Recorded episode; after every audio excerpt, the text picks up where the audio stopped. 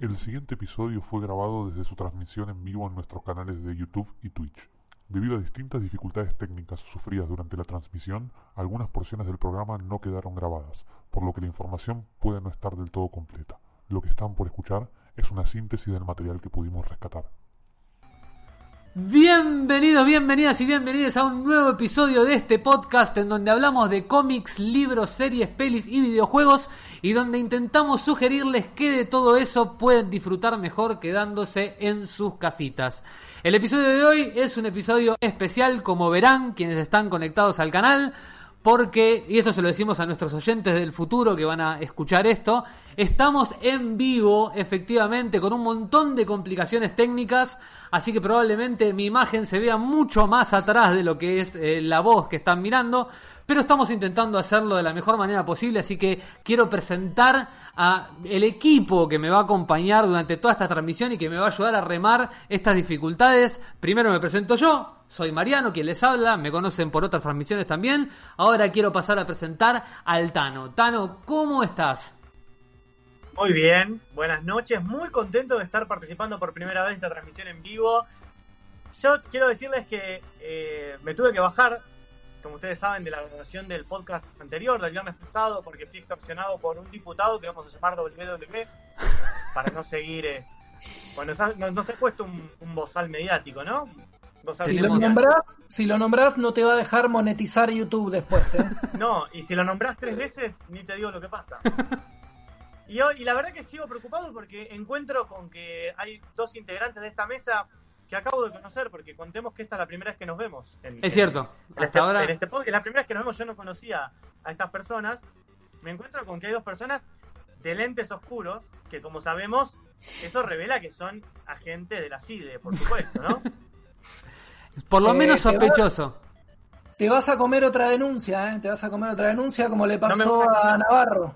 No me van a callar. Bueno, yo quiero, ahí que se metió a charlar con nosotros, quiero escuchar a Fabio. Fabito, ¿cómo estás? Eh, bien, muy bien. Yo claramente conozco de lo que estaba hablando el señor Martín Antoniucci, pues fui víctima de, de amenazas y otro tipo de amedrentamientos de Juntos por el Contagio. Pero bueno, ya se va a saber la verdad, como dice el Mosquito Cassini, ¿no? Aquel gran 5 que jugara, brillara en Boca, en Independiente, en Lanús. Bueno, yo quiero saber cómo está Ana. Ana, ¿cómo estás? Bien, muy bien, muy contenta por esta nueva idea de, transmitir en vivo los podcasts en YouTube. Me dijeron eh, la idea que, que, era transformarse en unos empresarios exitosos de, de YouTube, así que me, tenía el pelo de colores para la ocasión. Creo que no se ve, porque como buenas youtubers tenemos que tener el pelo de, colores. Em, bueno, nada, muy contenta, realmente muy contenta. Por el otro lado, quiero presentar a Manu, que tiene unos lentes muy sospechosos, pero quiero saber cómo está. ¿Cómo están? ¿Cómo están, querides? Eh, no puedo creer lo lindes que son. Nunca los había visto y la verdad es que son maravillosos todos. Este, no lo puedo creer. No, los lentes tienen que ver con que, bueno, no sé si quizá Lucho después querrá agregar algo, pero al mismo tiempo que estamos teniendo esta transmisión, estamos teniendo otras videoconferencias sobre otros temas, gente que maneja cuevas y, bueno, cosas que no, no, nada, es un requerimiento este, laboral, digamos. El lente oscuro, está muy bien, está muy bien. Claro. Y bueno, no tengo más que presentar de por último, pero no de última, a mi amigo Luchito. ¿Cómo estás, Lucho? ¿Cómo están? Qué contento estoy, qué contento estoy de que al fin nos hayamos visto las caras. Eh, vengo con una primicia. Epa.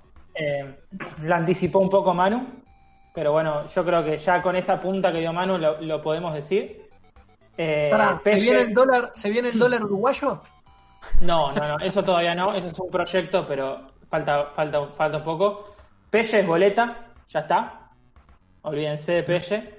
¿Cómo? Y, pará, pará, Estás hablando metafóricamente, no en un sentido literal.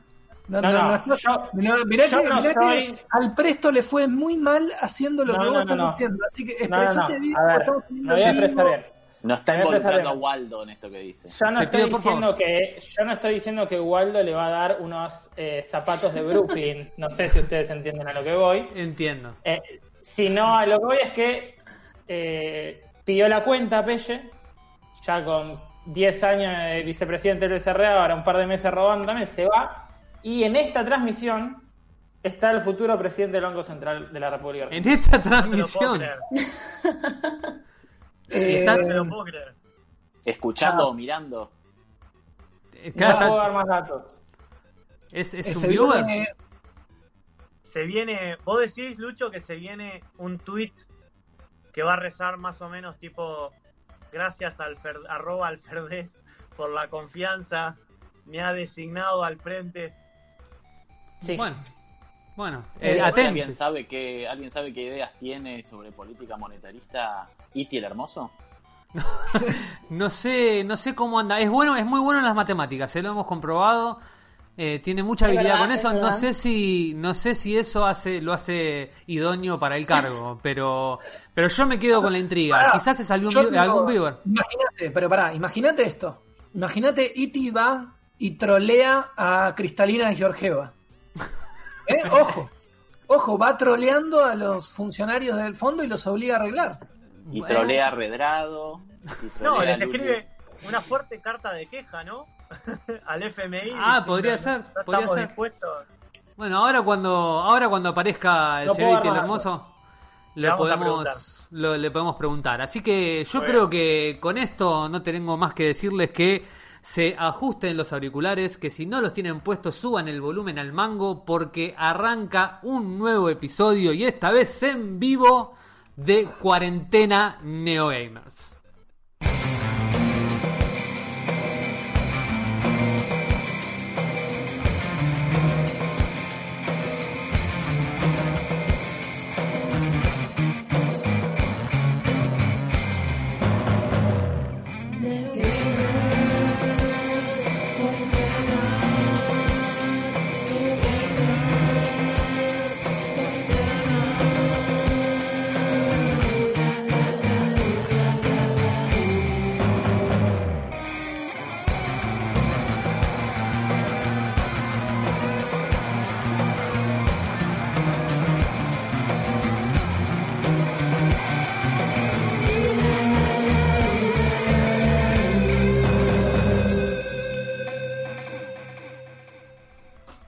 Bueno, y después de esta hermosísima canción de ingreso a este hermoso programa, con un opening que, que costó, hay que decir, hay que mandar un saludo a la producción porque costó, costó, pero le mandamos un saludo a la señorita Agustina Lloret, que es quien compuso este, este tema, así que un saludo ahora gigante. no nos escucha ¿Estará y no presente acá?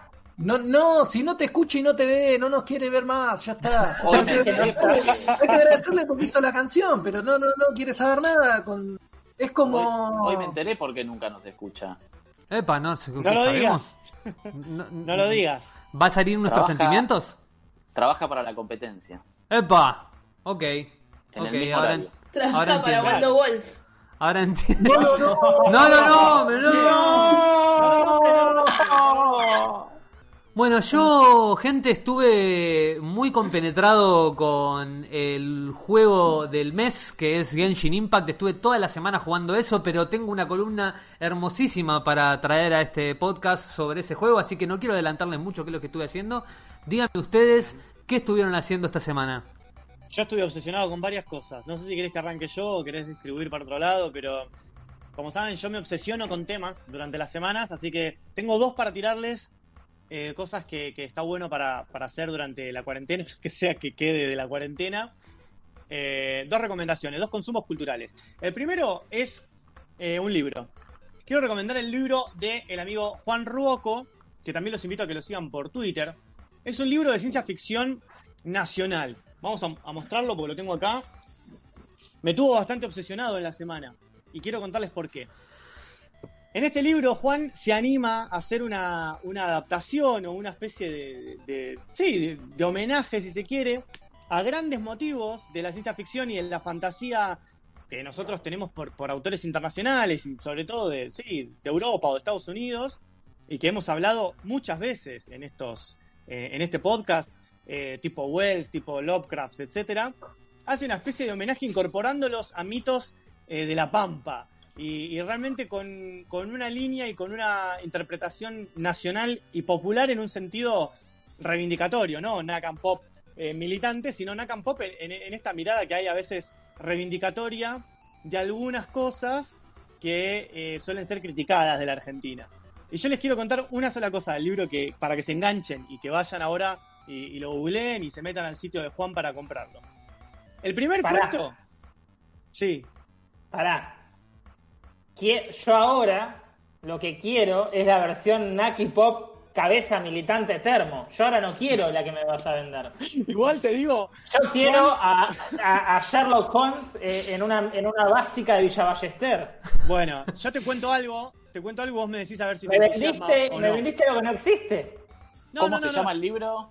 El libro se llama eh, Autopista al Espacio. Gracias por el centro, porque se lo había dicho. Autopista al Espacio es una serie de cuentos con esta, esta mirada que les decía recién. Y si Lucho no te enganchaste, yo te voy a tirar dos o tres cositas como para que te enganches. A ¿Qué ver. me decís? ¿Te imaginas un futuro mediato? O sea, de acá a unos años, en el que la, la contaminación y el avance de los desastres naturales se vuelve tan eh, eh, eh, grosero que termina inundándose toda la ciudad de Buenos Aires, a pesar de, muy a pesar de, del ex intendente de la ciudad y ex presidente Mauricio Macri que decía que no se inunda más. Bueno, la ciudad se inunda en su gran mayoría. Hay zonas que quedan Ajá. secas y otras que quedan bajo el agua. Es que se hizo antes, se hizo antes de que se entubara el arroyo Maldonado, ¿no? Este, este libro parece que Sí, está escrito aparte- antes del no se inunda más. Aparte no, no creo, no creo en la contaminación yo. Bueno, eso ya es otro problema. No creo en los eclipses. Tenemos una Buenos Aires eh, sumergida No, parcialmente bajo el agua, con una severa migración, que el autor la, la- la califica, me parece un poco irónicamente, como el, eh, la migración porteña, el éxodo porteño. Eh, y después de este éxodo porteño, hay una un- gran migración comparada con la gran migración de los italianos de principios del siglo XX, de bolivianos, de chinos y coreanos. A mí me interesa esto porque es una proyección de la actualidad. Es como, bueno, partir de la realidad urbana que tenés hoy en la ciudad de Buenos Aires, imaginar qué pasaría si lo que tenemos ahora se proyecta de igual manera, sostenidamente, en los años por venir. Eso da una serie de escenarios que son realmente muy ocurrentes. Me parece que eh, lo que hace Juan es eh, aplicar un poco de, de esta fórmula de ciencia ficción que tienen que ver con viajar al espacio, con imaginar distintas criaturas eh, fantasiosas eh, que son paralelas a la realidad que uno conoce, pero las mete adentro de un contexto pampeano. Otro de los cuentos, imagínense a un metalero muy pasado de drogas duras que se sumerge en el mar y camina hasta las Islas Malvinas para recuperarlas, un poco dotado de algún superpoder que no les quiero spoilear. Santiago Esas Cunio. cosas, claro, podría haber sido un un Cuneo, sí. Al final es un libro biográfico esto, ¿no? Es un libro autobiográfico. Te los quiero recomendar porque, sobre todo para, para bancar un autor joven que está apostando a, a la ciencia ficción eh, nacional, local, con una mirada de, de costumbres nacionales que me parece que es muy interesante, súper interesante. Y otra Un cosa que me yo le quiero mandar un saludo muy grande a Juan porque es conocido y porque además es eh, yo cada vez que en este en, este podcast o en algún lugar se nombra alguien del Instituto de Arte Cinematográfico de Avellaneda, yo levanto la mano porque es mi casa y bueno, sos- Juancito sos también corporativo, es una defensa Juancito, corporativa ah, de la quinteta. es, es, es, es un querido amigo y por supuesto ha tenido su paso por la mejor escuela de cine del país, que es el Instituto de Arte Cinematográfico de No te va a Avellaneda. regalar Y me dicen que eh, la gente que da clases en primer año es muy buena. Mirá vos. Mirá vos. Yo también de cosas. escuché. Llegaron buenos Sí. comentarios. ¿Dónde están Bueno, esos segunda- comentarios? Segunda recomendación, breve, breve y al pie. Eh, esta semana salió el tercer corte del disco de John Fruciante que se lanzó hoy justamente, lo pueden escuchar ya completo en cualquier plataforma, YouTube, Spotify. John Fruciante saben que es el ex ex y actual guitarrista de los Red Chili Peppers. Eh, digo ex ex y actual porque tuvo muchas idas y vueltas a lo largo de la larga historia de los Peppers. Hoy por hoy es, es, eh, es el actual, el flamante actual en realidad, porque fue este año justamente la transición que hizo eh, volvió de su carrera solista a incorporarse a los Red Hot Chili Peppers. Y está haciendo... ¿Acaso, ¿Acaso la peor banda para ver en vivo? No, no, No, me parece que no. eso. No, me parece. No, No yo digas soy- eso. Me parece una gran banda. Me parece una gran banda y en vivo son un fiasco. Son nosotros Después- eh, eh, siete eh, con eh, unos instrumentos. Voy a decir No, algo muy polémico. Voy a decir algo muy polémico, pero después de haber visto a Intoxicados en vivo, no puedo de ninguna No, manera decir que la peor no, banda pará, es pará. este. Después, de haber escuchado, después de haber escuchado a Julian Casablancas en vivo, ¿no? Sí, Como- esa es la peor. Los Strokes es una de las peores bandas que vi en vivo, sí. Bueno, Eh, pero top 5 de las peores, eh, los Red Hot, eh, pero no lo estoy diciendo con que no me gusta la banda, estoy diciendo con, che, en el estudio la rompen, todo bien, todo piola, ahora, te subís a un escenario y eh, te pega un tiro y rebota, amigo. Eh, Y te quiero decir que No, estoy de no todas acuerdo. las fechas son. ¿En qué año? No todas las Uy, fechas son magníficas raro, ¿no? como Apareció pasa con todas las otras bandas. ¿Qué me apareció? Yo me metí para decir que estoy de acuerdo, estaba escuchando en silencio y quiero decir que lo- los Peppers en vivo, como siempre. los, boludo, los Peppers en vivo son la decepción más grande desde mi debut sexual. Solo quería decir eso. No. Es cierto. O sea, o sea, tenés que medirlo, pará, tenés que medirlo, no, no, los Peppers, Digo- tenés que medirlo, tenés que medirlo con la, con la calidad de la banda, porque Julian Casablancas parece un quebrado y termina siendo un quebrado. Los Peppers decís, che, qué músicos de la reconcha del pato, y de golpe lo ves en vivo y son un grupo de borrachos, de los borrachos del tablón que agarró los instrumentos y dijo, vamos a tocar un rato. Pará, pará, pará. El Tano, No. el Tano está hablando de Fruciante. Estamos hablando de alguien que se tuvo que hacer la dentadura. Yo tengo entendido que Fruciante se hizo toda la dentadura nueva porque, muy Toda. mal, ya- pobre, por- pobre. porque le- la cocaína le quemó los dientes. O sea, la comida. Hay una, No, no, sí, es cierto eso, la hecho- cocaína, Está todo cuando, hecho de vuelta, John Fruciante. Es cierto que cuando tomás merca te hace muy mal los dientes porque se te queda un poco en los dientes y te lo deshace. Eh, solamente quiero decir eso. el- el- Pará, y quiero decir, hay una entrevista en YouTube. Quiero decir, hay una entrevista en YouTube. Sí, porque cuando tenés caries, si te pones merca se te duerme el diente y está re bueno. Eh, hay una entrevista en YouTube. Hay una entrevista en YouTube de... Pará, hay una entrevista en YouTube de Fruciante cuando dejó los Peppers eh, la primera vez, de las 80.000 veces que lo dejó, que está destrozado, si lo busca en YouTube, está La tipo se- como que se inyecta heroína en medio de entrevista, con unas cosas que sí, tipo, pará, chabón, o sea, Como- ¿cómo como ese chabón 94, ¿no? sobrevivió? No sí, tipo, no- es, es como el 95 la entrevista, porque llega Sí. de ese año, y es terrible, solamente mal. eso quería decir. Estaba Pobre muy tipo. mal. Hay que eh, retoma un poco, pero pero está bueno esto que dicen porque es verdad. Él, él tiene una. ah, Vamos a aclarar que son gente que tiene 50 años. John Frusciante creo que hoy tiene 50 años. Si no tiene 50, tiene 49 o 51, pero está ahí.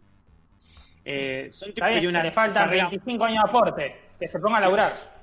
tienen carreras muy extensas, eh, muy complejas, porque además eh, él tiene un- una trayectoria muy, eh, muy rica, digo, es un artista que ha ido y venido y que ha hecho apuestas, más allá de las apuestas que hizo en los Red Hot Chili Peppers, que a mí me parecen que son muy variadas, las que hizo como solistas también han sido distintas, ha ido apostando a distintas cosas. Y este nuevo disco, que se llama Maya, yo en realidad lo quería recomendar como parte de esa lectura, ¿no? Para verlo como una cosa rara, para escucharlo un día y decir, uy, qué loco lo que está haciendo John Fruciante, porque en realidad, para quien llega a él desde los Red Hot Chili Peppers o incluso desde su carrera solista, es muy raro este disco. Es un disco que él lo nombra a partir de, de la, de su gata, que falleció hace poco. Y Eso me parte- partió el alma. Escuché primero el disco eh, y dije, mirá vos, John Fru, con esta propuesta casi como de música electrónica, ¿no? Que Total. después empecé a indagar un poco y venía haciendo eh, proyectos no con su nombre, con, como con un Claro. alter ego. John Fru. y de música electrónica, John Fru. John el barrio le decimos John Fru. Y porque es, es mi amor. Entonces, este mm, me parecía como, como re interesante cuando me enteré lo de la gata, dije, ay, no puede ser. Es tremendo, Todavía- es un tipo que para mí demuestra un montón de sensibilidad, en, en- sobre todo en su Totalmente, carrera solista, donde él totalmente. más las cosas, tiene más libertad. Eh, y en este disco, Totalmente. efectivamente, es un disco más electrónico, forma parte de una apuesta que él viene haciendo hace como 10 años. Para mí, pero esto como gusto totalmente personal, porque para mí creo que hay que escucharlo. eh, a mí no es lo que más me gusta de él. eh, me parece que el, gran don que tiene él es como guitarrista, el aporte que hace a los Peppers es desde ese lado, incluso su carrera solista me parece que es fuerte eh, desde ese lado, desde, desde ese sentido más compositor. Esta apuesta que hace electrónica a mí no me interesa tanto, pero sí me parece que es interesante para explorar. Y este último disco, como él, insisto, es un artista muy sensible y juega muchas cosas personales en sus discos, creo que está muy presente Sí. eh, en, en- en este nuevo corte. Tenemos ahí, mm, Totalmente. ¿va para pasar un poquito? Está, estamos, está pasando, está pasando desde que Ah, empezaste ¿está a hablar, pasando? está pasando Pero- el video. Perfecto, perfecto. Este es el, el corte que salió hoy con, con el disco, es el tercero de este disco, como les digo, se llama Maya. Ya el video es bastante sci-fi, que va en, en sintonía con, con la apuesta que hace en este disco, que es música electrónica, pero música electrónica noventosa. La van a sentir eh, que les va a hacer recordar a cosas de fines A ver, de 90, principios del ponemos 2000. apenitas un poquito mientras estamos hablando. Que no nos tape. Ahí. Ahí va. Ahí va. Y bueno, eh, le hablamos encima, así no nos saca el ¿A qué les- ¿no? Les hago una pregunta. ¿A qué les hace acordar? A mí, a la música del FIFA. Total, a eso iba, tal cual. No, Tiene mucho tiene que ver algo con de. Kraftwerk, Sí, me parece también. No sé, como Totalmente. Tiene. Como- ese tecno alemán. Sí, Sí. tiene una onda. Tiene una onda hay, un, underworld. hay un disco. También. Hay un disco de, de Flea que tiene mucho. Este género de música electrónica, si no me equivoco, yo soy medio ancianita con la música electrónica, pero me parece que se llama Jungle. Más específicamente, tengo un amigo que quizás nos esté viendo. Si estás por ahí, Charlie, Charlie Bermejo, que es como experto en música electrónica. Que nos comente. Compositor. Decía- Es quien ¿sabés que hace- decía, si, estás por ahí, si estás por ahí, Charlie García, estás viendo esto, No, no. mío. Tu- No, no. Charlie, Charlie el humano, compositor de... No, Compositor pero de la música de espera de bien exactamente. El, el género de música electrónica, porque hay todo un... Esto que acabé de escuchar eh, me dio. Me dio. Ahí está su data. eh, Sí, se nos Eh, cayó Fabio y, y la, Ahí está, la eh, transmisión perdón. también. Les pido disculpas. Ahí volvimos. No pasa Volvimos. nada. Después dicen, después dicen que Fruciante toma cocaína mientras trabaja. a mí esta música que acabé de escuchar me da Eh, yankee que quiere ser alemán y no le sale. No, a mí Ah, sabes ya a lo que me dio. Ojo, eh. Mira, Ah, eh, comparto con Lucho una cosa, si hay, si hay algún punto en común con lo que acaba de decir. A mí me daba la sensación de que es la típica etapa que pasa un músico ya consagrado, que ya probó todo con la guitarra, que la, la guitarra la conoce de un lado y para el otro, y un día se cansa, la cuelga un ratito y se pone a jugar con samplers y sintetizadores porque está harto. Cosa es que eh, Jack White, que para mí también es un artista contemporáneo a nosotros, que es de los más importantes que hay en este momento, y el último disco de él también es súper experimental y tiene un montón de cosas de tecladitos y electrónicas que a mí me cuesta entender por qué las incorpora, porque a mí me interesa otra cosa de ese artista. Pero me parece que hay que darles tiempo. Hay que darles tiempo y hay que darle Sí. la oportunidad de escuchar esto otro que propone. A Porque Papo nunca le pasó eso. no, el Papo no creo que lo hubiera probado. Yo creo que viene un poco por ahí también. Conseguiste un Viene un laburo poco por ahí honesto, que- viejo. Yo creo que viene un po- un poco por ahí de querer llegar a, a un público un poco más millennial. Viste que el rock lamentablemente ya no vende tanto y entonces me parece Pero, que hay que no sé, a otro no- público un poco más joven y no no sé si no no que, o sea John Fruciante es guitarrista y si vos escuchás eh, las canciones los temas de hoy en día ni- no existe el solo de guitarra en las en, en las No, canciones que Pero yo lo que digo, no sé. entonces es vos, como Ana, que Pero ¿te parece que es solo una apuesta comercial? Porque No, para mí ni no, pedo. no digo que una, no, no digo que sea una apuesta comercial. Fruciante lo último sí que va a hacer es hacer algo comercial.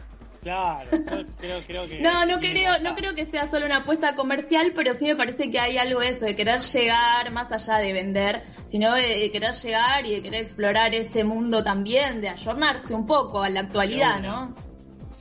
Yo les recomiendo que entren al disco este, que le den la oportunidad. Me parece que está bueno escuchar lo que el artista nos propone. Un artista que uno llegó por ahí por los Rejos Chili pero por escuchar, buscar otra cosa de ese artista. Bueno, démosle la oportunidad de que ahora nos proponga otra cosa. Puntualmente busquen este tema que es Brand E, Total. Brand E. eh, que yo lo elegí para que lo, no solo porque es el corte de ahora actual, el que salió esta semana, sino porque para mí es el único que entendí en clave John Fruciante del disco. Porque una vez que lo escuchás un par de veces te das cuenta que es él lo mismo que hace con la guitarra, Total. pero haciéndolo con, con un sampler, digamos. Así que Sí, por ahí está bueno para, para sí, de para hecho, de hecho, por eso tampoco es que me parece tan, tan moderno. Conserva mucho de su estilo y, y, y se puede escuchar que está él en algún lado de todo eso que Sí. compuso. Tal cual, lo Eh, rastreás, lo rastrear, reconocer. ¿no? Sí. Sí, sí, total, Sí, tal cual. totalmente. Bueno, mientras tanto le vamos diciendo a quienes están en el chat que le vayan dando like al video, que se suscriban al canal quienes no están suscritos y que le den follow si están en Twitch. a nuestro canal, así se van sumando y van recibiendo las notificaciones correspondientes a nuestros distintos streams y sobre todo a este hermosísimo podcast. El resto, ¿qué estuvo haciendo esta semana? Dale, Eh, dale. Estuve jugando mucho eh, Fortnite, jugando mucho Call of Duty, Modern Warfare, con mi amigo Chinchu que se bajó el juego, pero que se dio cuenta en el medio de- del juego. Si estás ahí, Chinchu, te mando un saludo, que su computadora no le da. Eh, me sobró todo el día diciéndome, no, mi computadora es un avión, mi computadora es... Boludo, yo soy diseñador, mi computadora es un Boeing 737, olvídate. Se lo bajó y no, no, no era un Boeing 737, era, era el, el avión del APA. Em, No. y- No. no puedo decir eso tampoco. Mariano va a llorar. Eh, ¿Y qué te pareció? Bueno. Contanos qué te pareció el Fortnite, el la nueva... la Apareció nueva- Iti de golpe. Apareció Iti en Justo para el chiste, justo el- para el chiste. Así lo cancelan a Iti de una vez por todas. Escuché el APA, escuché el APA y me pareció que tenía que venir a absorber las responsabilidades. Eh, ¿Y el Fortnite qué te jugué- pareció? Me pareció una vergüenza. Me pareció una Me, parec- vergüenza. me pareció un cromañón, decía ahora y decía acá es peor el chabón, tipo era como pará. No, no, no, basta. Igual en un momento prescribe las cuestiones. No, O sea, no, no prescribe nunca. No, no. Es decir, Ahora- No. estoy prescriptible. No, no, no. estoy prescriptible. Ya está, listo. mí Pasemos la, la, tema. sí, la sí. Yo te voy, a- te voy te No, no es el consejo. Para mí la de- sí, para mí la sí. Es el Bueno. consejo de si te agarran con droga en la calle, viste que es como, no, bueno, pero es para consumo personal, qué sé yo, sí, pero de la reja para adentro. Son todas discusiones que las das una vez que estás preso. Una vez que estás preso es como, chi, yo no tuve nada que ver, yo no, no dije nada, esto no ofende a nadie, pero... eh, no. Pero Bueno, primero, Por así supuesto, que no. no, no, na- nadie está llegando acá a niveles de la faraona, ¿no? Pero bueno. Ay, Dios No, santo. claro. Pido, pido, pido disculpas si hay algún familiar o alguna amiga de, de víctima del APA. Para Eh, mí chiste del APA se puede hacer, pero bueno, cada quien con Yo su no, vara. no estoy de acuerdo. no Aparte, acuerdo. aparte Lo hicimos sentir muy cosa- mal igual. Lo hicimos sentir La muy cosa- mal. No era la intención tampoco. No, no. La cosa vuelve eh, por, por todo el quilombo de Punta Carreta, que ahora lo está vendiendo Macri. Punta Carreta no, Punta Carreta Montevideo, Punta Carrasco. Sí, todo vuelve, es cierto. ¿vieron? Es cierto, es cierto. todo vuelve. Dale, bueno, Punta. Carreta, Punta Carrasco. Lo amo, lo amo, lo amo. Es muy uruguayo. Es muy uruguayo.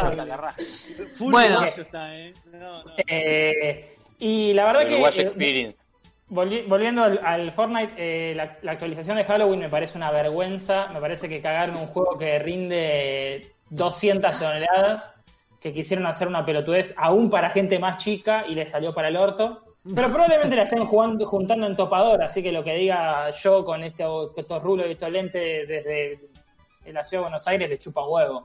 Yo lo que yo lo que creo es que no te no esto va a ser 15 días, son 15 días para cambiar un poco un juego que es siempre igual, Lucho. Entonces, no está mal que le pongan un poco de frescura, prueben Ya y por ahí algo de todo eso queda. No, por ahí no, algo de todo Diría eso que le-. ¿Dirías que le faltan chistes del APA? No, no, no. Para- Mariano, esto. Mariano, esto ya lo discutimos. Y, y- y no sé si recordás el ejemplo que te di. Las cosas que funcionan no se cambian. No, funciona. pero no estoy de acuerdo, Mucho. porque cansa, de cansa. paciencia. Un poco de paciencia y ya viene la actualización navideña después. Claro, claramente. No, claramente. no. Bueno, yo quiero saber No, qué tiene, qué trajo Fabito para recomendarnos. Gener- venimos recomendando películas, venimos charlando de películas. A mí lo que se me ocurrió para hoy, como hace bastante que no hacemos tipo algo de estrenos o de cosas que salieron, es buscar una película que haya, o sea, decir, un estreno o una película agregada recientemente a una plataforma de casi todas las plataformas que hay. Entonces tengo como más o menos 5 o 6 recomendaciones para, para ir mostrándoles. La primera película que ahí ya se está viendo, es una película que se agregó recientemente a Cinear. La película llama No sabes con quién estás hablando, es una película de Demian Rugna, que es el director de Aterrados, que antes de hacer Aterrados, que fue la película de terror más resonante de los últimos años del cine nacional, hizo esta película que es una comedia, nada que ver con Aterrados, filmada en, en Aedo, es muy graciosa, tiene un gran elenco y eh, la agregaron recientemente a Cinear. A mí me gusta mucho Germán da Silva, me gusta mucho Martín Chira y me parece que Héctor Bionde estaba muy bien. Así que si tienen ganas de ver una buena comedia nacional, pueden encontrar esta película en Cinear, que la agregaron creo que esta semana porque no, no estaba en el catálogo. Así que esta es una de las, de las películas que yo traje. Y además los, los paisajes de Aedo por sí mismos ya justifican ver la película. Totalmente. La Sí, segunda, la, la la heladería de las flores. La segunda Eh, película es eh, una película que se acaba de estrenar, creo que salió ayer o, o antes de ayer, una cosa así. Es la secuela de Borat. No sé si se acuerdan. eh, Sí, señor. la, sí, la señor. primera, la primera película, bueno, el personaje de Sasha Baron Cohen, eh, ahora no recuerdo si era, era Kazajstán, creo. Era Kazajstán. Sí. Y, y cuando termine esta columna tengo una muy pequeña, un pequeño comentario que salió hace una hora sobre esa película.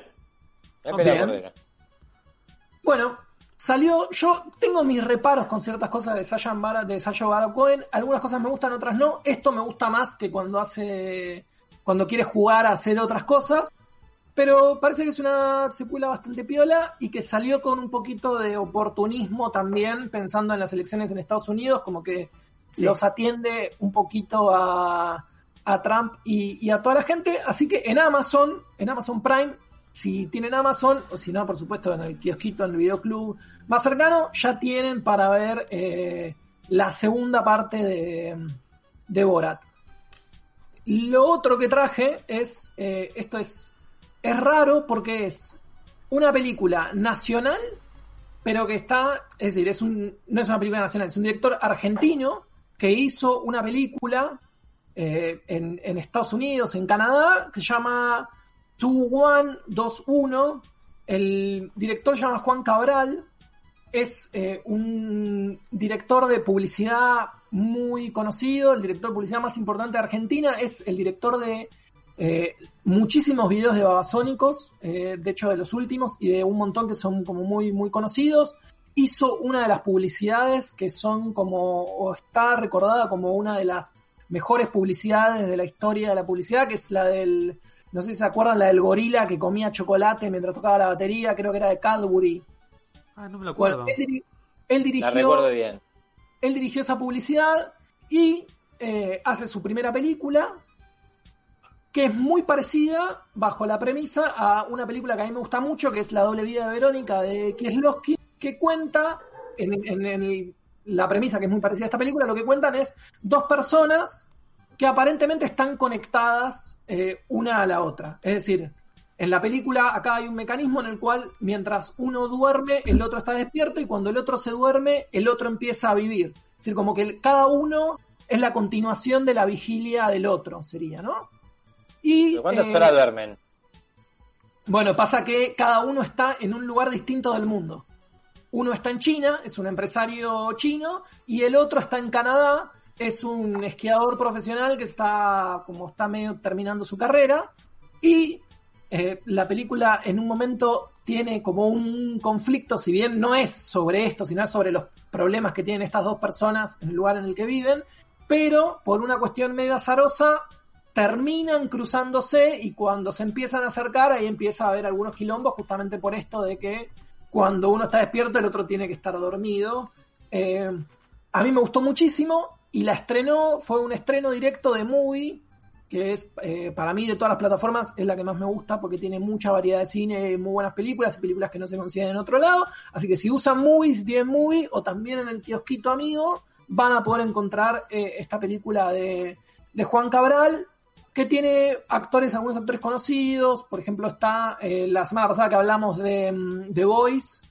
eh, una de las actrices es. eh, bueno, no me sale el nombre ahora de la actriz, pero es la, la que hace de Queen Maeve en, The Voice. Y también está eh, Beau Bridges, que es el hermano de Jeff Bridges, el gran Lebowski, que bueno, también es actor, es bastante conocido, qué sé yo.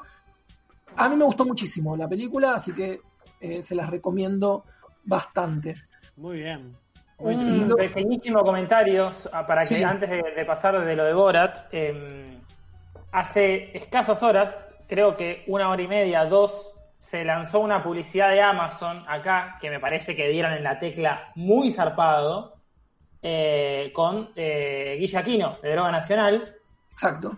Sí. Y Guilla Aquino lo entrevista a Borat, de posta. Eh, Sí, sí, no, te, yo te puedo, te puedo decir que, mm, que no lo entrevista. No, ya sé. No me A pinché ver. en el globo, Fabio, No, pero no, ¿qué- pará. la magia del cine, decir, ¿dónde está la magia del cine? O sea, lo hicieron en todo el mundo con distintas personas y lo- Claro. lo- bueno, sí, ya sé, bueno, está bien. Pero lo, lo encastran de una forma que queda un muy bien queda el video. Eh, Es obvio que bueno. Guilla Aquino era la mejor persona en este momento de la nación para elegir para ese rol. Sin duda. Y yo creo que sí, sí, totalmente. Por eso Amazon, digo, estuvo muy bien, ahí me parece, y es un video muy gracioso que dura unos 7, 8 minutos, eh, y está muy, la verdad está muy bien. Así que, que si quieren ir a YouTube después a buscarlo, está, está muy bien el video. Y la, y la peli ya está, ya está en Amazon, así que en el video Perfecto. y la peli. La otra película que les traje está, en- está, la van a encontrar en Netflix. Acá si quieren podemos charlar un poco más porque tengo entendido que varios eh, la vieron. Es El Juicio de los Siete de Chicago, que es la nueva película de Aaron Sorkin. Aaron Sorkin es un guionista de cine, para mí uno de los mejores guionistas que tiene hoy por hoy Hollywood. Es el que escribió The West Wing, es el que escribió, em, por ejemplo, eh, Red Social, es el que escribió Moneyball. eh, es uno de los mejores guionistas que hay. Hizo, bueno, hizo The Newsroom, que es una serie para HBO, que también estaba muy buena, que era sobre un noticiero ahí y demás. Y eh, no había dirigido mucho. Es eh, raro quizás que, mm, que los guionistas en, en la industria pasen o terminen dirigiendo. Él es uno que hizo ese camino.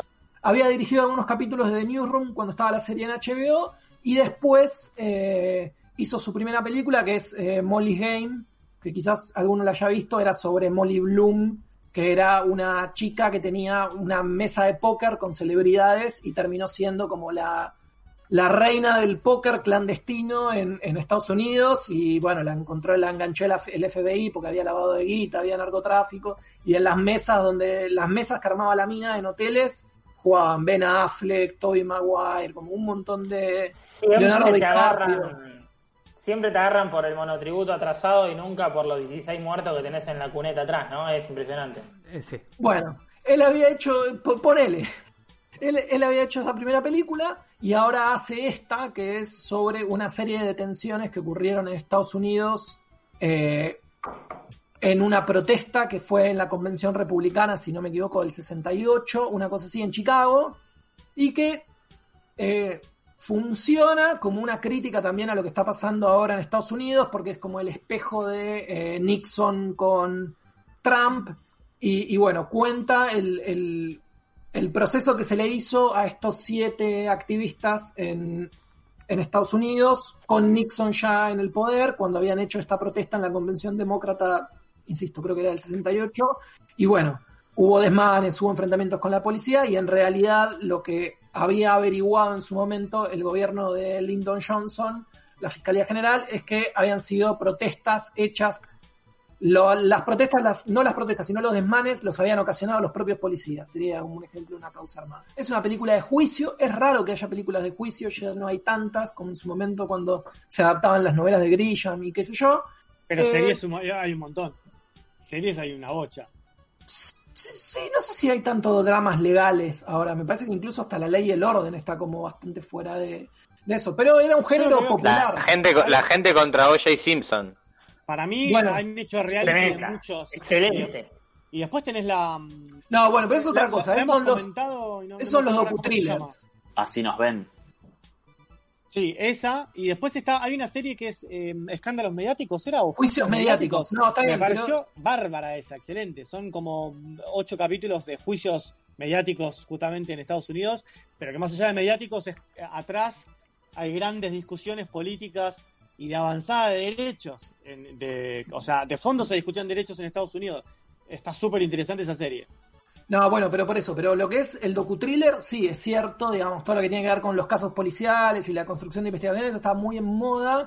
Bueno, nada, esa es la película. A mí hay cosas que me gustaron, hay cosas que no, eh, pero en Netflix me parece que a la mayoría le va a gustar, la van a pasar bien, y sobre todo en los momentos de los diálogos, que es lo que mejor hace Aaron Sorkin, eh, la película está, está, está a, mí la, bien. a mí la verdad yo la vi el domingo y a mí me gustó. Tengo que decir el final, porque no lo voy a contar, pero me pareció un poco meloso, por decirlo de alguna forma.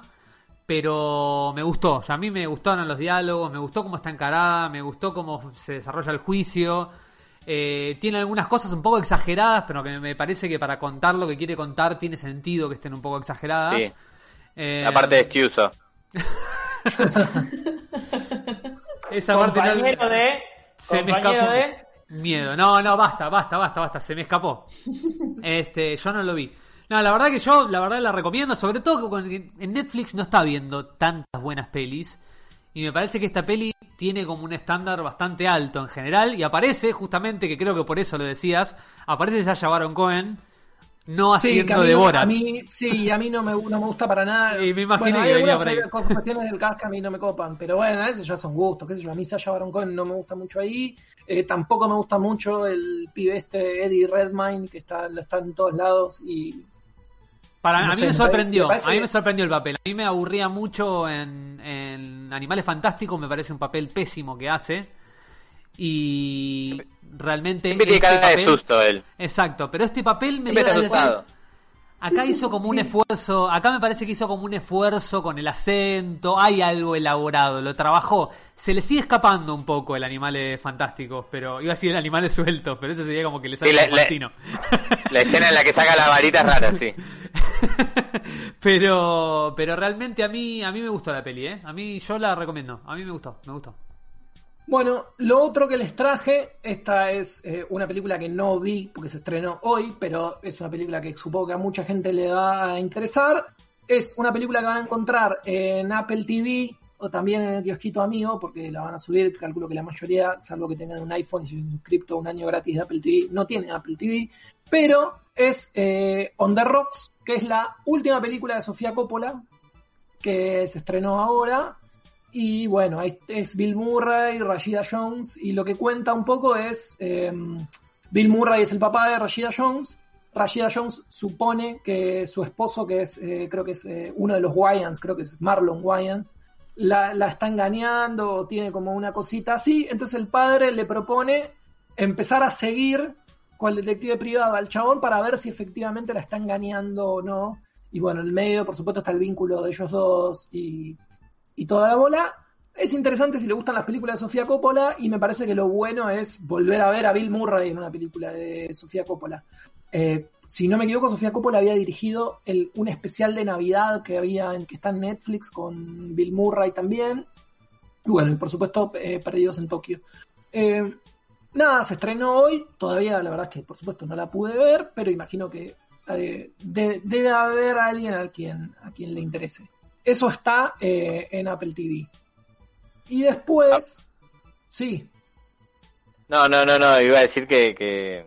Iba a preguntar cuál era el tono de la película, si era una película de Sofía Coppola clásica, eh, lenta y, y, y tranqui, o, o estaba... en- o si está en la misma tesitura que todas las otras películas de Sofía Coppola suelen estar, salvo alguna que otra. Por lo que yo pude ver del tráiler, me parece que va medio por ahí. Es medio, está más como en la línea de Somewhere y, y no, no sé si están perdidos en Tokio, pero me parece que debe tener algo de eso y más de, de las últimas más livianitas que viene haciendo. Eh, pero bueno, Pero no tiene nada de cazafantasmas. No, no, no. no. Está, No, ni, está ni- ni- viejo. ni es ni... ¿Alguien vio el Me documental? ¿Alguien vio el documental sobre Bill Murray, que el que es un chabón que investiga todas las historias? ¿Vieron las historias clásicas de Bill Murray que hay? De tipo, entró a Sí. un bar y se puso a servir en la barra, no sé qué. Y que hay un documental de un chabón que investiga, tipo, el detrás de todas esas historias. Y es, es tipo, muy increíble, como so- No, no. sobre Bill Murray. No. Es, ¿Son verdad muy bueno, ¿lo mentira? No, no, son toda verdad. Y hay una tipo que es increíble que están tipo todos los videos que Bill Murray llega a una fiesta y le dice a, la- a una banda, le dice, che, les cargo los instrumentos. Y como que el chabón carga los instrumentos y de golpe cae la policía porque están tocando. Y Bill Murray se para y le dice al policía, le dice, hola, soy Bill Murray, ¿en serio querés cortar esta fiesta? Y el tipo dice, tipo, no, no, disculpen. Y está tipo todo el video en, no en YouTube, está tipo todo el video del celular, el chabón lo muestra. Y es increíble, tipo, los policías se caen en la fiesta porque está Bill Murray y la fiesta sigue y tipo se saca fotos con ellos, no sé qué, es como todo tipo, como un personaje de un realismo mágico raro eh, que va por ahí haciendo su vida. ¿Dónde está? ¿Sabés dónde, dónde se puede ver ese documental? Yo la vi, yo la vi en un avión volviendo de otro país. Capaz en ese avión todavía está. Habría que ver Todo- si dónde está Todo para, estacionado. decir, todo para decir que viaja. Todo para meter el tema, to- todo para traer el tema Lapa de vuelta. ¿Cuántos sellos tenés en el pasaporte? Decime. No, no, no tengo idea. Ocho. Bueno, Fabito, gracias como muerto. siempre. Sí, Como siempre, grandes, grandes recomendaciones. Eh, a ver, el, el- a fin del mes pasado yo me desperté a la mañana, revisé Twitter y me encontré con un gameplay de un juego que sospechosamente se parecía a Breath of the Wild. No sé si se acuerdan, el primer episodio de este podcast tuvo como protagonista justamente a The Legend of Zelda Breath of the Wild, que es un, el último The Legend of Zelda de Nintendo Switch, y que yo lo traje porque es uno de mis juegos favoritos de la vida. Y realmente, ¿por qué es uno de mis juegos favoritos de la vida? Porque abarca un montón de cuestiones. Es un mundo abierto donde puedes hacer muchísimas cosas, donde tenés muchísima libertad, donde los elementos del medio ambiente pueden usarse para realizar distintas tareas, para combatir con los enemigos. Hay toda una cosa de sistemas combinados en ese juego que realmente lo hacen espectacular y que muchos juegos tomaron cositas, pero muy pocos lograron eh, imitarlo, lograron generar el impacto que generó eh, este juego. ¿Qué pasó? Me despierto, miro eh, Twitter y veo una imagen que era muy parecida a ese juego y le llamaba el muchacho que había tuiteado, que ahora no me acuerdo cómo se llama, le llamaba Breath of the Waifus. No Breath of the Wild, sino Breath of the Waifus. Waifus, para quienes están desprevenidos, una waifu es un, en términos japoneses otakus, es un personaje femenino del cual un fan se enamora. Un personaje, es decir, un videojuego por el cual un fan eh, termina teniendo algún tipo de sentimiento o amor platónico. Eso, eso es una waifu. Esperaba El- que Lucho, esperaba que Lucho se riera. La versión. La, la versión masculina es el husbando, que es como básicamente wife. Wife y husband con una conso- con una vocal al final porque los japoneses tienen algunos problemas para, para el inglés cuando terminan en una consonante. Bueno, ¿por qué se llamaba Breath of the Waifus? Porque justamente lo que tiene como protagonista, a diferencia de Breath of the Wild, es algunas mujeres voluptuosas y algunas eh, jóvenes que intentan captar a este público que suele enamorarse de dibujos eh, animados o Ah, inanimados, digamos. A mí me taclearon porque nombré un avión, chiques. Estoy contando, estoy contando una estoy haciendo una descripción de un fenómeno real. Ese juego se llama Genshin Impact. Arranca y te tira en el medio de un mundo gigantesco, hermoso, como pueden ver en las imágenes, muy eh, de colores pastel, desarrollado con mucho detalle, muchas plantas, movimiento de las plantas, muchos animales y muchas cosas para explorar. Te va, al principio te va guiando como bastante de la mano, mostrándote las mecánicas y te vas encontrando con mecánicas parecidas justamente a The Legend of Zelda Breath of the Wild. La posibilidad de trepar cualquier tipo de superficie siempre que no esté húmeda, etcétera. La barra de energía que eh, señala la resistencia, entonces podés subir cualquier superficie siempre y cuando aguantes esa, esa subida. Si se te gasta la barra de energía, caes muchas cosas muy parecidas. Y bueno, en eso te vas metiendo, vas avanzando. Y yo digo, bueno, ¿dónde está el momento en que me quieren meter la mano en el bolsillo? El juego avanza una hora, dos horas, tres horas. Obviamente estoy jugando días de por medio porque no estoy teniendo tanto tiempo esta semana. Ah, yo con Y- razón decía, che, ¿por qué Mariano no me contesta los mails de trabajo? No, no, no, está, ¿Por qué no estaría, no? estaría teniendo tanto tiempo. Necesito algo. Yo le mandé un Eh, mensaje a estaba Marian. preocupado. porque me mudé Era, era porque estaba jugando Breath of the Estaba Wild. con el mudarme y no, Yo, y vos sabés que, que ya a mí me pareció verlo acá cerquita eh, to- co- tomando un melona en el barrio chino. No, no, disfrazado. no, no, no, eso, eso no sucedió. No, se, se dice haciendo cosplay. No, ofendas a la gente, que la mayoría de Oh, la la gente que se puta. está viendo es de ese público. Entonces, Ya ofendieron como a tres colectivos en la Sí, en, en Pero 15 no, minutos. No Primero el ofendas a los colectivo cosplayers, Lapa y ahora el colectivo colectivo cosplayer. A los cosplayers y los otaku. otakus. Bueno, no, yo describí a los otaku, no los ofendí. Bueno, volviendo, volviendo. ¿Qué nos encontramos con un juego que mezcla mecánicas de Devil May Cry en todo lo que tiene que ver con el combate? Es decir, eh, espadas, eh, mucho hack and slash, mucho golpe, mucho combo. Y sobre todo una casi calcada la mecánica de combate de Nier Automata, que es un juego también de anime y que la verdad que está bastante bueno. Toda una cuestión de RPG muy desarrollada en cuanto a que tenés la posibilidad de subir niveles, si te encontrás con enemigos que tienen determinado nivel al cual vos no llegaste, no vas a poder vencerlos ni con facilidad ni sin facilidad, es decir, vas a tener que seguir luchando para seguir adquiriendo experiencia y poder combatir con otros enemigos. Me encontré con un juego enorme, a todos los lugares donde miraba en el horizonte y quería ir, me podía acercar y el juego me lo permitía. Y realmente me llamó muchísimo la atención y todo el tiempo estuve deseando el momento en que diga, bueno, va a aparecer alguien y me va a decir, bueno, de acá más tiene que pagar, porque no cierra que un Vis- juego visual- de semejante visualmente se magnitud ve increíble. Visualmente Es se que- ve Es increíble. espectacular, ¿eh? no, cier- no cierra por ningún lado que ese juego sea gratis. No cierra por ningún lado que ese juego sea gratis. De hecho, le sumo algo más. La música es toda música clásica y está fue grabada por la Filarmónica de Londres. No tiene sentido la cantidad de plata que tiene puesta no encima. Tiene sentido, No tiene sentido. Entonces vos decís, ¿cómo es que esta gente, estos chinos, van a recuperar la plata? Porque ponele que están en el mejor... plata. Están en el mejor momento. No, no, no, yo pensé que estaban lavando dinero, pero me encontré en un momento con el, el lugarcito justo a partir del cual eh, esta gente está obteniendo el dinero. Y es que es un juego gacha. ¿Qué es un juego gacha? Uh, Es un miedo, juego- un. No, no, no teman, no Marian, teman, no no, teman. que Rima arranque. me querés hacer a mí? Suena, No suena que rima con algo eso. No, ¿Qué querés no, que también, boludo? no, no, no, no, no. A ver, un juego gacha es un juego en el cual igual vos metes una ficha y te da y te da y te ¿Gacha da un juguete. gacha?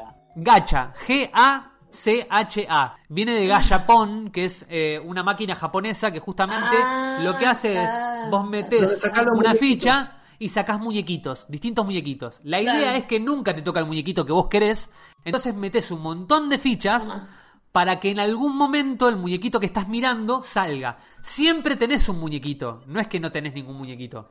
Pero te- cuanto más fichas metes, más posibilidades tenés de que te toque el que exactamente estás buscando.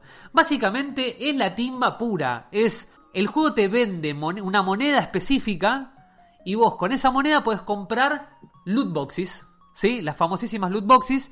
Y esas loot boxes tenés un porcentaje de que te toque ese personaje que tiene esa habilidad que vos querés. Perdón, Marian, pero en general la mecánica de loot boxes en los juegos es el casino, es la máquina tragamonedas. Es básicamente eso. Es básicamente eso. Bueno, este juego se Es por, basa. lo que se- es por algo así se había armado el quilombo en, en el Battlefront 2, ¿no? Exactamente. Exactamente. Yo ahora voy a traer un poco porque me parece que Claro. es, este modelo justamente le pone un coto para mí a, a las prácticas como las de Battlefront. Este modelo inaugura una práctica empresarial de videojuegos que rompe el paradigma de Battlefront y realmente lo que va a hacer es ponerle bastantes límites. Y ahora voy a explicar por qué y por qué creo que realmente está bien que suceda esto, porque en definitiva te dan un juego de calidad sin poner un mango, si querés. ¿Por qué digo esto? A ver, el juego, si vos no pones un mango, lo podés jugar. Obviamente te va- hay determinadas cosas que te van a llevar más tiempo, digamos, hay determinadas monedas que te va a costar más encontrarlas, vas a tener que jugar muchas más horas que si pones plata. Pero el juego se puede jugar sin poner plata, no es estrictamente necesario poner plata. Digamos, en ese sentido puede ser un poco como Fortnite, con otro modelo de microtransacciones, es decir, es un juego gratuito en el cual no es que solamente compras eh, cuestiones estéticas, a pesar de que hay cuestiones estéticas, sino que acá también compras armas, etcétera, que te van a ayudar a avanzar un poco más. Pero lo cierto es que si vos lo jugás sin poner un mango, podés avanzar tranquilamente. Y yo realmente jugué varias horas sin poner plata y bueno. no y no necesité poner plata en ningún momento. En ningún momento sentí que me estaba metiendo la mano en el bolsillo. son. Qué A mí- argentinos que les gusta hacer todo gratis, ¿no? Nos regalan cuatro héroes al principio de la historia y que con esos podemos jugar durante todo el juego sin necesidad de comprar otros. Y a su vez nos regalan otras cosas que van dándonos la posibilidad de acceder a partir de loot boxes, pero sin poner plata, a distintos juegos y distintas armas. Pero lo cierto es que cada héroe tiene una habilidad con un elemento, fuego, tierra, agua, y según el enemigo que te toque, va a tener mayores ventajas o menores ventajas para pelear con otros elementos. Y si combinás elementos, también eso va reforzándose para que no quede en un simple eh, eh, juego de piedra, papel o tijera, como no sé, los, los primeros Pokémon, que era como, bueno, tenés un elemento agua contra un elemento planta y bueno, hay ventajas y desventajas, pero es eh, gana uno o No, pierde el otro. Usted se tiene que arrepentir. No, estoy diciendo que lo complejiza, digo, Pokémon después lo fue complejizando los juegos que siguieron avanzando, ¿no? No estoy criticando... Lo que tenés que decir es mejora lo me tenés que decir mejora lo maravilloso para hablar así de Exactamente, Pokémon. mejora lo maravilloso de Ah. Pokémon. Ahí ¡Ay, está. qué mal te escucho! ¿Y vos Eh, nos garantizás, Marian, que no está el ejército chino involucrado en esto? Como No, no lo puedo. de celulares. No lo puedo Esto garantizar. No lo puedo garantizar. Lo que puedo garantizar es que claramente eh, quienes se dedicaron a desarrollar este juego son unos chinos que son muy otakus al punto de que en su en su frase principal de, de en su eslogan en su eslogan eh, hablan de que son otakus, se presentan como otakus, como que el mundo va a ser cambiado por los otakus tecnológicos.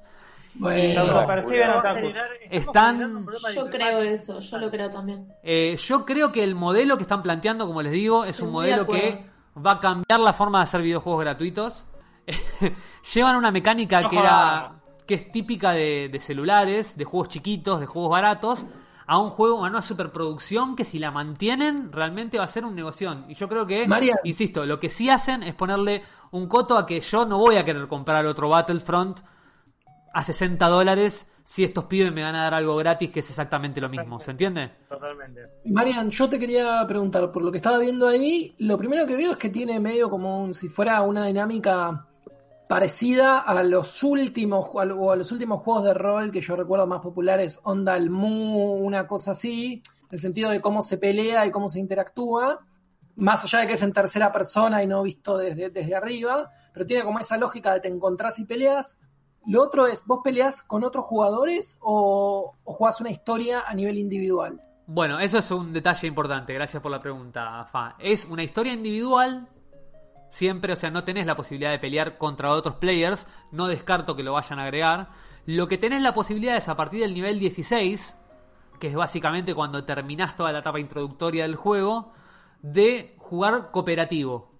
Es decir, que otra otro persona que que tenga otro amigo, exactamente, que no puedes hacer tus quests de historia principal, pero sí puedes hacer todas las quests secundarias. Es decir, puedes hacer los templos, porque hay un montón de, de, de desafíos de ir venciendo distintos templos en los que vas destrabando unas torres y esas torres te van dando eh, otro tipo de moneda del juego, porque si hay algo que tiene el juego son monedas distintas para intercambiar miles de cosas. Obvias todas se pueden comprar, pero lo cierto es que la idea del juego es ir recolectando eso para poder ir avanzando en cada uno de los niveles. Entonces, eh, podés hacerlo en cooperativo con un amigue o con hasta con tres amigues y que esos tres amigues pueden tener tres personajes a su vez con ellos mismos para ir cambiando y haciendo las combinaciones entre elementos y que sea más estratégica la pelea.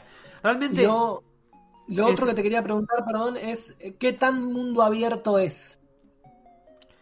eh, full, ¿no, Marian? Vos decías es que full. a lo que habías horizonte y le pegabas. Es full. O sea, yo me encontré en un momento que me, me, me tiró para atrás. O sea, llegué a un lugar donde no me dejó, pero no es que no me dejó porque no se podía pasar, sino que no me dejó porque mi nivel no era el suficiente. Claro. Pero ¿Dirías que, ¿Dirías que es un mundo tan abierto como los brazos de una madre cuando uno vuelve a casa? Wow. me gusta, me gusta para ponerlo como la review de la, re- la tapa de la revista, ¿viste? Cuando hacen las, las calificaciones de las pelis, bueno, en el juego es un tan abierto.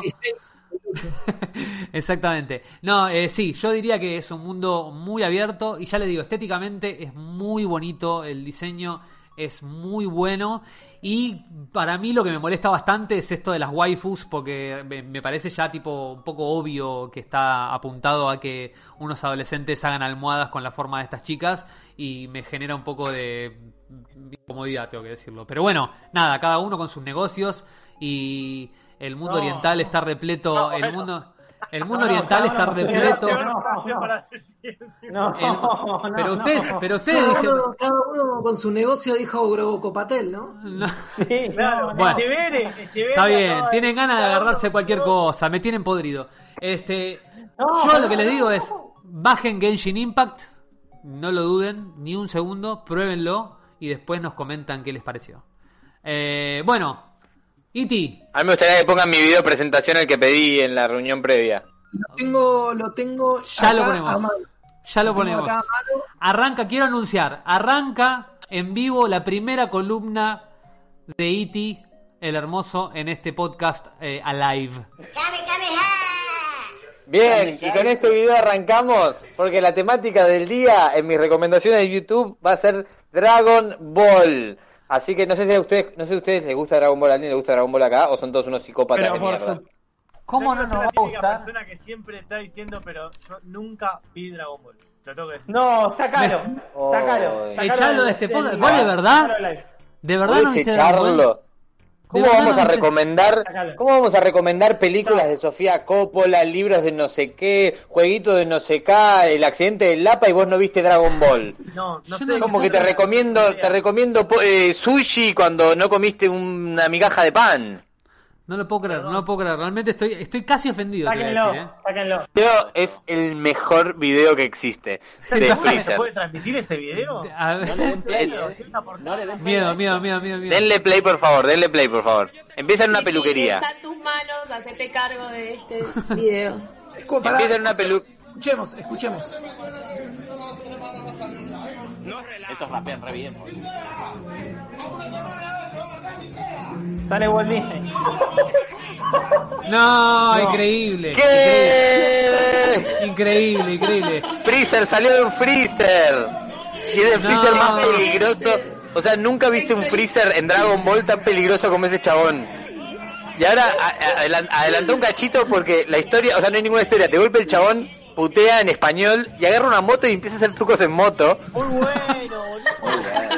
Increíble. Eh, Este nada, tío igual está eh, muy drogado. No, Este tío chico claramente tomó tomó de la Hace mejor. no este- o sea, Está bailando, anda en moto. ¿Vos viste? ¿Vos te crees que drogado puede hacer esa Willy? Mira, mirá mirá la que hace. Mirá la que hace. Yo creo que No. so- yo creo que solo drogado puedes hacerla. puedo creer que termine sí. andando en moto. Que empiece una está escena en la peluquería y que termine un freezer. Me encanta el nexo de, de Freezer andando en moto, tipo como, como Sí, tipo el sí, personaje está Freezer andando en moto, tipo, ¿por qué andaría en moto, chabón? Increíble, Eh. si no fuese lo suficientemente genial. Es medio No. C90. Así que- también, ¿no? Como- Es medio, es medio, sí, es un poco John C.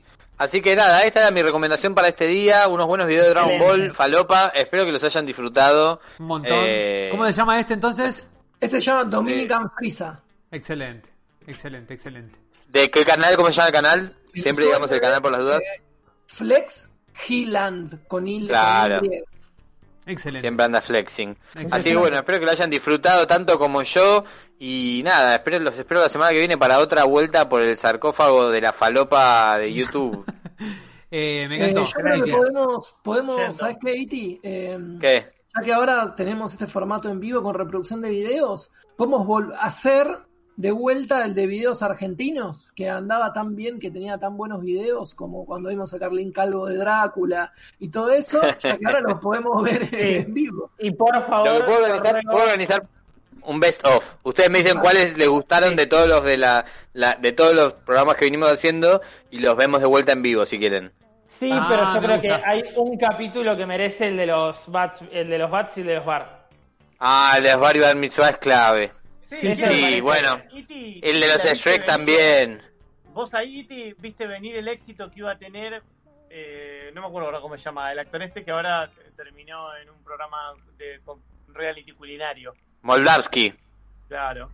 Y Dan Briedman, y Dan Briedman eh, que aparece también un- en, en, en la secuela del, del, del video de Bar Mitzvah, de que está Moldavsky, está Moldavsky y Dan Briedman, que Dan Briedman ahora está en el Cantando por un Sueño compitiendo con Moldavsky que está en eh, Masterchef. Así que si yo soy como Mirta, les traigo suerte a todos. Un visionario, un visionario, un visionario O sea que realmente. Así que en, en la semana escribamos En la semana escribamos, escribamos cuáles videos eh, de los que ya vimos eh, les gustaría ver y hacemos un best of como un recap para que la gente esté al día con todos los videos falopa que les estuve trayendo todos estos meses.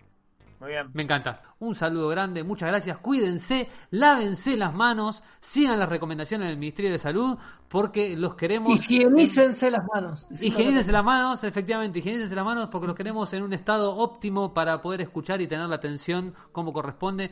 Hasta la próxima. Chao. Adiós. Chao, chao. Adiós.